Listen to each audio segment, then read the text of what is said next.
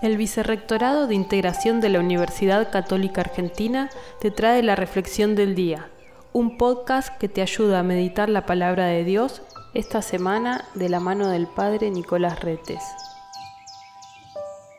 En este miércoles 13 de octubre, el Evangelio nos presenta la continuación del tema que había iniciado ayer día martes, en el cual Jesús discute, intercambia opiniones, incluso eh, reta de alguna manera a los fariseos que viven una doble vida, que muestran una cosa por fuera, pero por dentro realmente viven sus vidas, sus existencias de un modo muy distinto.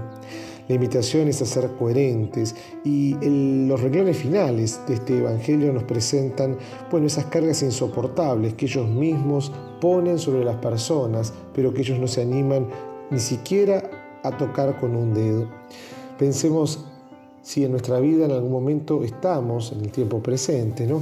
Eh, colocando cargas pesadas sobre personas que dependen de nosotros o a quienes aconsejamos, acompañamos. La idea es tener un corazón abierto y llevar el amor de Jesús a todos. Por lo tanto, un buen examen de conciencia a la luz de este texto nos invita a liberarnos de aquellas cargas que ponemos a los demás en sus hombros y que no nos ayudan a crecer a ellos ni a nosotros. Le pedimos al Señor que derrame en este día su misericordia y nos permita entonces avanzar en el, por la verdad, por el camino realmente de la fidelidad. Que tengas una hermosa jornada.